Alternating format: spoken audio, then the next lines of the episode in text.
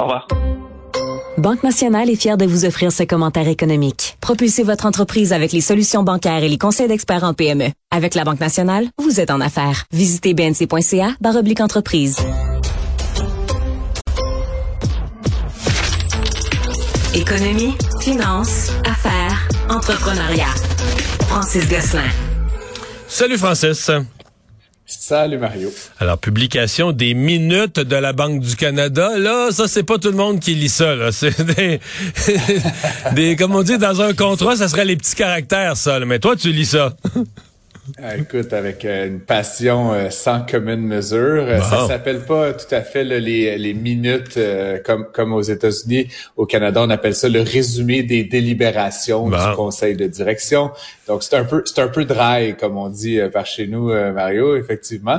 mais on apprend plein de choses, effectivement. Donc, il est question, là, effectivement, des, des, des minutes, comme on dit en bon français, de la rencontre du 25 janvier. Donc, tu te rappelleras qu'il y avait eu une annonce à cette date euh, d'une dernière augmentation. Et surtout, Donc, dans le fond, ça nous dit, ça nous dit un peu l'état des discussions. Avant d'annoncer, on augmente les taux de 0,25% l'état des discussions entre au dernier palier de ceux qui décident ça.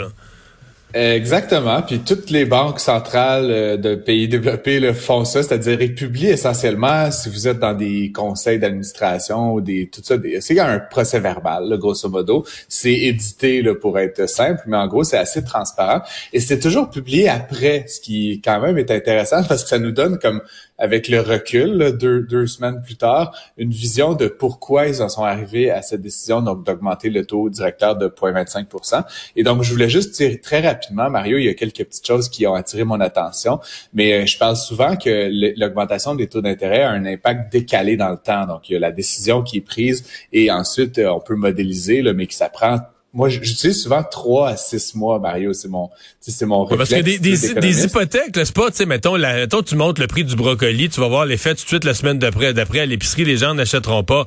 Mais des hypothèques, ce genre de contrat-là, tes taux d'intérêt, tu renégocies pas ça tous les vendredis, là, tu comprends? C'est que c'est des choses que c'est sur des mois, même des années, avec le plein effet euh, se, se fasse sentir.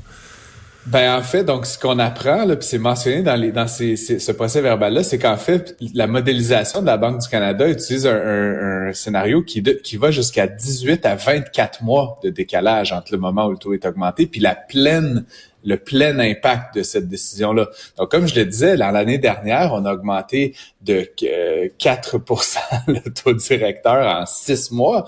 Euh, on n'a même pas encore aujourd'hui pleinement commencé à ressentir l'impact des hausses qu'il y a eu en mars dernier. Tu comprends? Donc, c'est quand même, quand on y pense, c'est un peu fou de jouer à cette espèce de jeu euh, de boule de cristal, Mario. Donc, c'est intéressant de, de l'apprendre. Ensuite, euh, on a appris donc en janvier que la banque mettait cette cette séquence de hausse-là sur pause.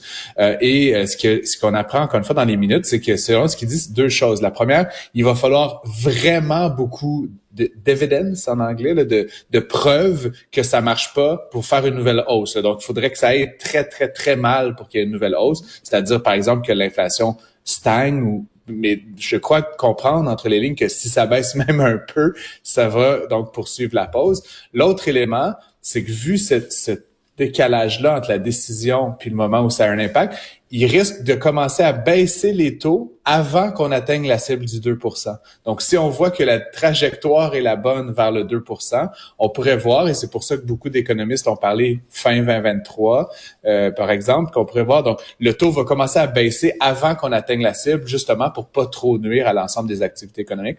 Donc, en tout cas, pour moi, Mario, comme je dis, c'est une lecture qui est, qui est pas très passionnante, mais, mais qui révélait beaucoup, beaucoup de choses sur comment. Et des, et des nouvelles plutôt euh, bonnes, là. En fait, euh, les nouvelles sont plus. L'augmentation de 0.25 a fait sursauter des, des gens, mais les minutes, la, lecture du pourquoi, c'est un peu plus encourageant pour l'année qui vient. Effectivement, puis c'est drôle que tu le mentionnes, Mario, parce que c'est évoqué, puis ça, ça, a vraiment été décidé là. Un peu près, tu sais, là, c'est là où on n'a pas tous les détails, mais pendant longtemps, dans les délibérations, il était question de ne pas augmenter en janvier. Et ce qui est mentionné, c'est qu'en fait, on a augmenté, et ils appellent ça, c'était un souci d'assurance.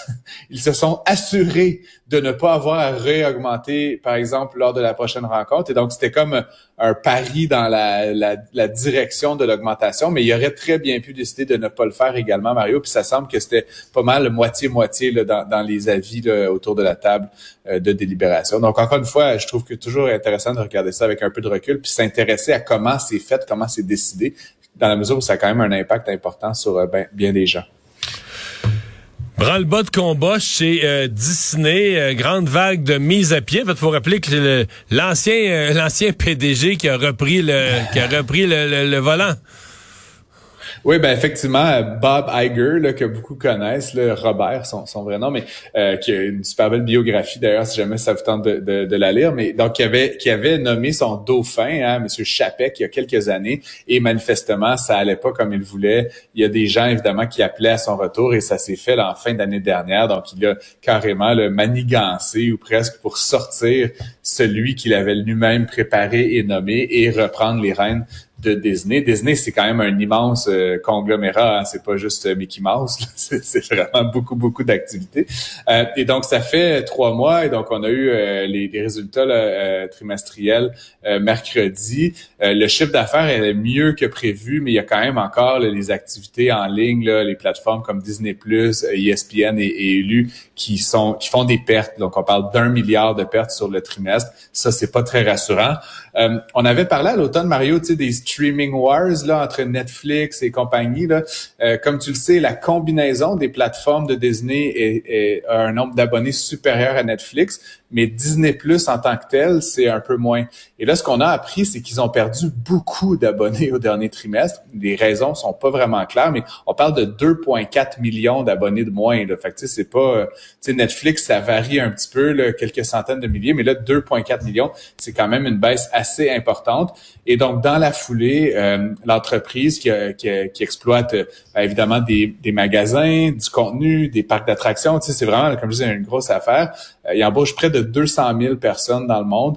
Euh, ils ont annoncé qu'ils allaient en mettre 7 000 à pied dans les prochains jours. Et donc, euh, l'idée étant de contrôler autant que possible les coûts pour éviter que la, la, comment dire, la, la saignée se poursuive là, chez Disney. Ouais. Mais c'est pas, c'est 3 à 4 de leur main d'œuvre quand même. C'est pas. Euh... Oui, ben tu sais, comme ben, c'est bon. c'est comme tu sais que j'aime toujours l'exprimer en pourcentage là. Donc on n'est pas dans des chiffres, ben, tu sais comme les Facebook et autres qui ont des 10, des 11 et 12% On est plutôt autour de 3-4% mais ça reste quand même, tu sais, ah, je, dis toujours les pourcentages, c'est bon pour les économistes, mais il y a quand même 7000 individus là, tu sais, one by one by one qui vont perdre leur emploi dans les prochains jours, les prochaines semaines. Puis ça, évidemment, c'est un peu dommage. Euh, on pense évidemment que ces gens-là vont se remplacer, mais contrairement contrairement aux entreprises technologiques, Mario, tu sais, c'est des c'est des positions très très privilégiées. Il y a tout un chez Disney, on peut imaginer qu'il y a des gens qui vont perdre leur emploi qui sont peut-être pas des développeurs web, là, des gens avec euh, des fortes compétences et donc forcément qui eux vont peut-être avoir plus de difficultés à se retrouver hmm. un nouvel emploi. Quoique dans les parcs d'attractions, je sais pas si on peut mettre tant de monde à pied. c'est un secteur où ça prend du monde. Là, arrange ça de toutes les manières. Euh, c'est un secteur où ça prend de la main d'œuvre qui doit pas être si facile à trouver d'ailleurs. Est-ce qu'ils vont vraiment faire Non, t'as as raison. Je sais pas qui euh, joue ça va être euh, le bonhomme Mickey dans la mascotte ou le bonhomme carnaval. Les mascottes, ils vont, ils vont congédier des mascottes, fait qu'ils vont être moins disponibles pour les autographes. Là. exactement. Ceci dit, la, la entre guillemets bonne nouvelle, Mario. pour prendre l'envers de la médaille, c'est que le prix de l'action a, a, monté très rapidement aujourd'hui de presque 8% Mais il est retombé. Euh, euh, ben, il, ça fluctue, là, mais... non, mais il est retombé. il, est parti en fou matin. J'ai ah. regardé juste avant qu'on se parle. Puis il est retombé même dans le rouge. Il ah, tu vois, là, il a baissé, ouais, ben dans le rouge. Ben, c'est une bizarre de journée. En fait, ce que... Non, mais en fait, ce que ça dit, Français, c'est comme si... C'est comme si le marché comprend pas trop ce qui se passe chez Disney. Là, des bonnes nouvelles, des moins bonnes. On a confiance à l'ancien PDG. On perd des abonnements. J'ai l'impression qu'il y a tellement de nouvelles contre nouvelles contradictoires, là, des bonnes et des moins bonnes, qu'on sait plus trop quoi... Qu'on sait plus trop quoi en penser. Euh, comme je l'expliquais, le, chiffre d'affaires plus plus élevé que prévu, c'est plutôt une bonne nouvelle, mais la difficulté des plateformes qui sont vues comme étant les revenus futurs de l'entreprise, donc le volet numérique, euh, plus en difficulté. Puis évidemment, les coupures d'emploi, comme tu dis, ça peut être vu comme on diminue les coûts, mais éventuellement on diminue les services, donc ça peut avoir un impact à long terme aussi sur la, viabilité financière. Et parlant d'emploi, on a eu les chiffres de l'Institut du Québec sur euh, l'état de l'emploi chez nous. Oui, ben à chaque année, l'Institut du Québec, qui est un institut de recherche affilié à HEC Montréal, c'est monsieur, je pense c'est monsieur Bachand qui est qui le fondateur euh, de ça, ouais. Ah ouais, c'est ça, fondateur de ça. C'est affilié au Conference Board. En tout cas, ils font de la très bonne recherche économique. Là, Maroc, je, dis ça, j'ai déjà collaboré avec eux, là, mais c'est c'est des bons papiers, puis euh, c'est très très lisible, on pourrait dire. Puis donc à chaque année, ils font ce qu'ils appellent le bilan de l'emploi au Québec. Euh, et donc j'ai j'ai lu ça rapidement. Donc c'est très intéressant. il y a des choses qu'on savait déjà. Donc par exemple le nombre de postes vacants. Je pense que ton, ton euh, invité précédent l'évoquait. On est toujours au-dessus de 200 000 postes vacants au Québec. On est la province qui, en proportion de son, son pool d'emploi, a le plus haut taux de, de postes vacants au Canada. Euh, et ce que dit, dans le fond, euh, l'Institut du Québec, ben, quelques choses qui sont intéressantes. La première, c'est que oui, un resserrement, comme on le vit, un ralentissement, on va évidemment gruger dans ces postes vacants-là avant de se mettre en chômage. Mais ce qu'ils indiquent, c'est que ça pourrait aller vite. Puis on pourrait donc se retrouver avec un taux de chômage supérieur à 5 d'ici la fin de l'année. Il est autour de 4 là, actuellement. Donc, c'est pas majeur. C'est pas, tu l'évoquais, des 10, des 11 comme on l'a déjà vécu. Mais ça pourrait effectivement repartir à la hausse. Par contre, je voyais dans, leur, euh, dans leur étude, ils disent que le, les emplois de qualité, les emplois payants, ça, ça va plutôt bien au Québec. Effectivement, donc les emplois vont bien, puis l'augmentation des salaires est bonne également. Tu sais, je parle toujours que l'inflation a eu lieu, les prix ne vont pas diminuer, ils vont juste arrêter d'augmenter, ou en tout cas arrêter d'augmenter aussi vite. Et donc l'effet qu'on observe, c'est de rattrapage sur les salaires, puis le Québec s'en tire euh, plutôt bien. Donc des bons emplois, puis des emplois dont la rémunération s'ajuste par rapport à l'augmentation du coût de la vie. Donc ça, c'est une bonne nouvelle. Euh, L'Institut du Québec, comme il l'avait fait l'année dernière et l'année précédente, euh, prédisent, là, c'est pas rien de, rien de miraculeux, mais que la pénurie de main d'œuvre va se poursuivre encore plusieurs années. Tu sais, on le sait, Mario, que le taux de d'activité sur la population totale est, pas mal destiné à baisser de manière assez assez régulière. On est aujourd'hui euh, euh, dans les euh, dans, le, taux d'emploi des 15-64 ans là, à 83% puis donc ça ça pourrait ça pourrait continuer à baisser on est encore une fois parmi les meilleurs au Canada, tu sais, donc on peut se réjouir, mais ça reste que c'est difficile et donc l'Institut du Québec, comme chaque fois, euh, milite en faveur de des investissements en productivité, en automatisation. Tu sais, c'est un peu la cassette, mais, mais je veux dire, il faut que le message passe là, auprès des entrepreneurs et auprès des gouvernements pour vraiment encourager euh, des investissements dans ces secteurs-là. Le hic, évidemment, Mario, c'est qu'investir en automatisation ou en productivité, souvent, ça passe par de la machinerie, ça passe par des investissements à long terme, puis ça, ben, il faut le faire financer. Puis quand les taux sont à 6, 7, 8, 9 idéal. dans le commercial, c'est pas idéal. Donc, c'est le paradoxe actuel qu'on vit euh, où c'est plus difficile d'investir en productivité parce que les taux sont élevés. C'est la vie. Merci Francis, à demain. Au revoir. À demain.